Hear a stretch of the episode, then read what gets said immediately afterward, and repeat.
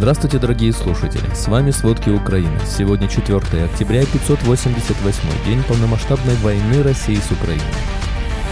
Дроны СБУ поразили российский комплекс ПВО «Триумф». Цена такого комплекса 1,2 миллиарда долларов. У НАТО заканчиваются боеприпасы для снабжения Украины. Российская армия вернулась к практике штрафных батальонов времен Сталина. Казахстан перекрыл транзит российских нефтепродуктов в Кыргызстан.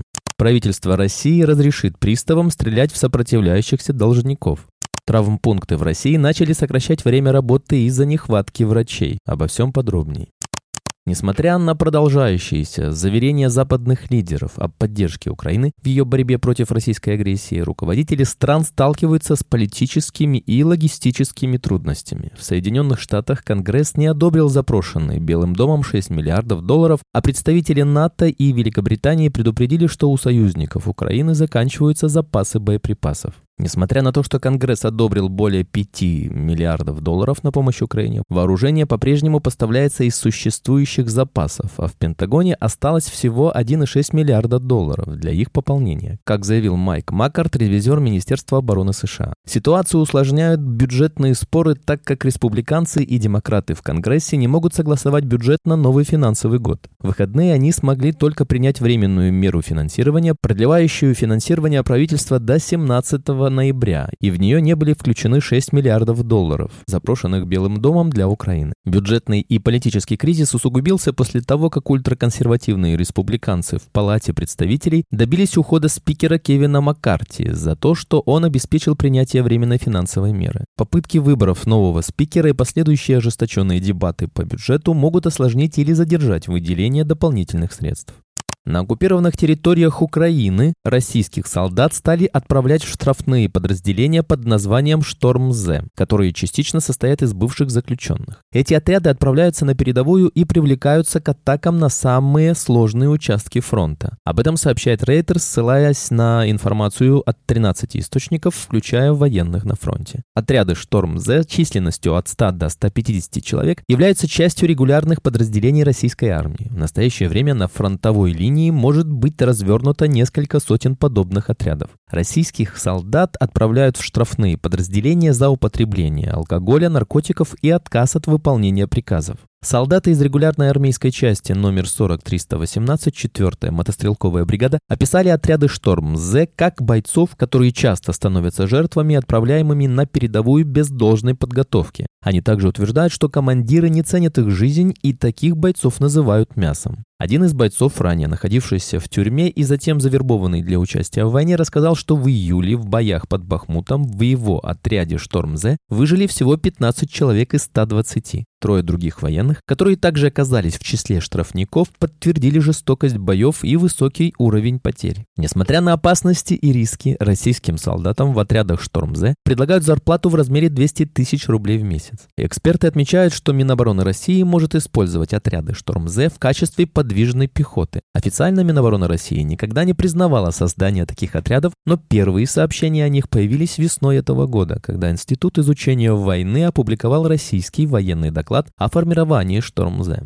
Украинские военные имеют частичный успех западнее Работиного, а также в районах Клещеевки и Андреевки в Донецкой области. Об этом сообщил спикер Генштаба ВСУ Павел Ковальчук. По его словам, войска России на Бахмутском направлении безуспешно пытались восстановить утраченное положение в районе Андреевки.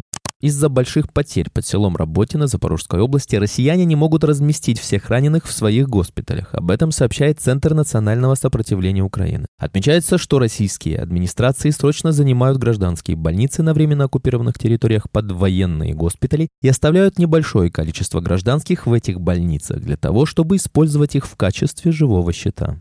Сегодня утром в Кривом Роге во время воздушной тревоги раздался громкий взрыв, который был вызван ракетной атакой со стороны российских сил. Об этом сообщил Андрей Вилкул, глава военной администрации города. Воздушные силы предупреждали об активности российской тактической авиации на восточных и юго-восточных направлениях. На данный момент риск ракетных атак сохраняется для ряда украинских областей, включая Кировоградскую, Черкасскую, Николаевскую, Одесскую и Днепропетровскую. Напомним, что в ночь с 1 на 2 октября российские военные осуществили осуществили беспилотную атаку на Кривой Рог, в результате которой пострадала гражданская инфраструктура.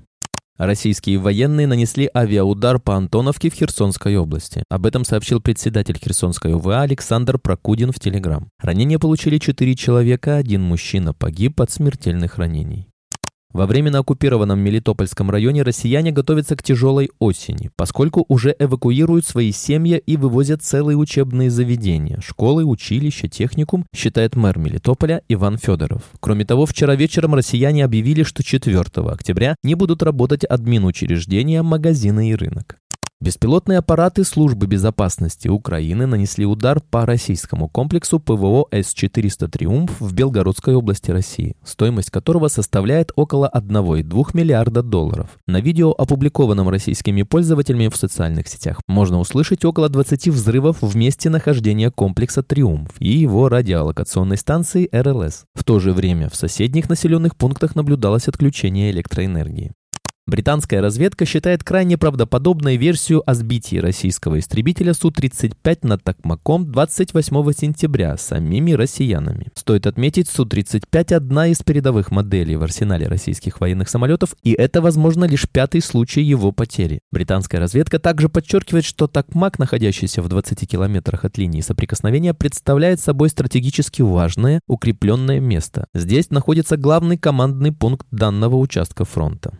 Представитель Главного управления разведки Украины Андрей Юсов отреагировал на информацию о возможных испытаниях новой российской ракеты с ядерным двигателем. По его словам, сообщение о подготовке к испытаниям – это достаточно емкая формулировка. Он отметил, что Украина и партнеры внимательно следят за всеми испытаниями, которые проводит Россия. В данный момент все попытки протестировать новое оружие носят демонстративный характер. Напомним, вчера сообщалось о том, что Россия, возможно, готовится к испытаниям экспериментальной крылатой ракеты с ядерным двигателем, на что указывает анализ спутниковых данных, похожий на те, что фиксировались в 2018-2019 годах во время проведения россиянами испытаний ракеты «Буревестник».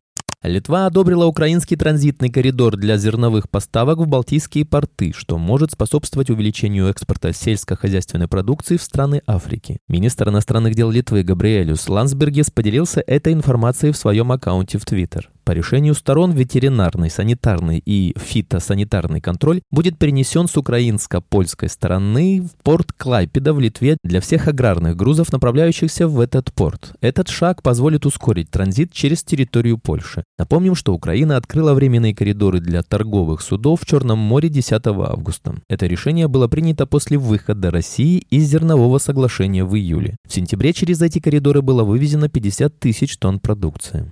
Правительство Финляндии готовит новый пакет военной помощи для сил обороны Украины. Об этом сообщила министр иностранных дел страны Лина Валтанин. Глава финского МИД добавила, что с начала вторжения России ее страна выделила Украине помощь на общую сумму почти 2 миллиарда евро. Напомним, это будет 19-й пакет военной помощи Украине. Предыдущую поставку одобрили в конце августа. Пакет включает в частности тяжелое вооружение и боеприпасы. Ранее сообщалось, что Финляндия усилила ограничения на въезд гражданам Российской Федерации. Казахстан перестал пропускать в Кыргызстан российские горюче-смазочные материалы. Это может привести к дефициту на топливном рынке Кыргызстана уже через 20 дней, сообщает радио «Азатык» со ссылкой на данные Ассоциации нефтетрейдеров Кыргызстана. По информации АНК, с 1 сентября компания «Казахстан Темиржалы» по неизвестным причинам и без официального уведомления перестала согласовывать месячные и дополнительные планы перевозок нефтепродуктов. Перевозчик отменил почти все заявленные на октябрь планы поставок. 28 сентября президент Казахстана Касым Жамарт Такаев заявил, что страна будет соблюдать санкции против России. При этом Казахстан планирует поддержать регулярные дружеские контакты с северным соседом. В рамках проекта поправок в закон органов принудительного исполнения Министерства юстиции России предложило расширить полномочия сотрудников Федеральной службы судебных приставов, предоставив им право применять физическую силу и огнестрельное оружие, как сообщает парламентская газета. Министерство также предполагает определить список сотрудников ФССП, которым будет разрешено носить и использовать спецсредства и огнестрельное оружие. За последние два года объем средств, взысканных с физических лиц, увеличился на две трети и превысил отметку в 1 триллион триллион рублей ежедневно. В общей сложности ФССП занимается взысканием долгов физических лиц на сумму 2 триллиона рублей. Численность граждан с задолженностью составляет практически пятую часть активного трудоспособного населения России, оцениваемого в 75,8 миллионов человек. Руководство Московского физико-технического института ввело изучение китайского в качестве второго обязательного иностранного языка. Его должны будут учить все студенты, владеющие английским на уровне не ниже C1, сообщили в пресс-службе института Интерфаксум. Директор Центра языковой подготовки и тестирования МФТ Елена Базанова добавила, что нововведение затрагивает студентов всех курсов бакалавриата и первого-второго курса магистратуры. Студенты, которые начали изучение китайского языка в прошлом учебном году на бакалавриате и в магистратуре, успешно продолжают его изучение в этом учебном году. В российских регионах травматологические пункты вынуждены сокращать свое рабочее время из-за недостатка медицинских кадров. В Екатеринбурге несколько медицинских пунктов, которые обязаны работать круглосуточно, начали закрываться после обеда и вводить нерабочие дни. Эта информация была опубликована местным порталом e1.ru. Например, Центральная городская больница номер 2 внесла изменения в свой график работы с 1 октября и сообщила о недостатке медицинского персонала. Посетитель одного из травмпунктов поделился, что в регистратуре им сказали, узнали о недостатке врачей. В данный момент доступны всего два специалиста. Главный травматолог Свердловской области Игорь Шлыков объявил, что проблемы, возникшие в травматологических пунктах, временные и связаны с сезонным увеличением заболеваемости ОРВИ. Тем не менее, он также признал серьезный недостаток медицинского персонала в нескольких больницах. Подобные трудности с недостатком медицинских кадров наблюдаются и в других регионах. Совпредседатель профсоюза действия Андрей Коновал отмечает, что ситуация примерно одинакова во всех направлениях медицинской помощи и подчеркивает, что проблемы имеют хронический характер и затрагивают не только травмпункты, но и скорую помощь, а также участковую службу. Спасибо, это были все главные новости о войне России с Украиной к этому часу. Помните, правда существует, а мы стараемся сделать ее доступной. Если вам нравится то, что мы делаем, пожалуйста, поделитесь этим подкастом с друзьями в России. Также, если вы хотели бы помочь нам делать материалы еще более качественными, пожалуйста, оставляйте фидбэк. Это очень важно для нас и для распространения правдивой информации. До встречи.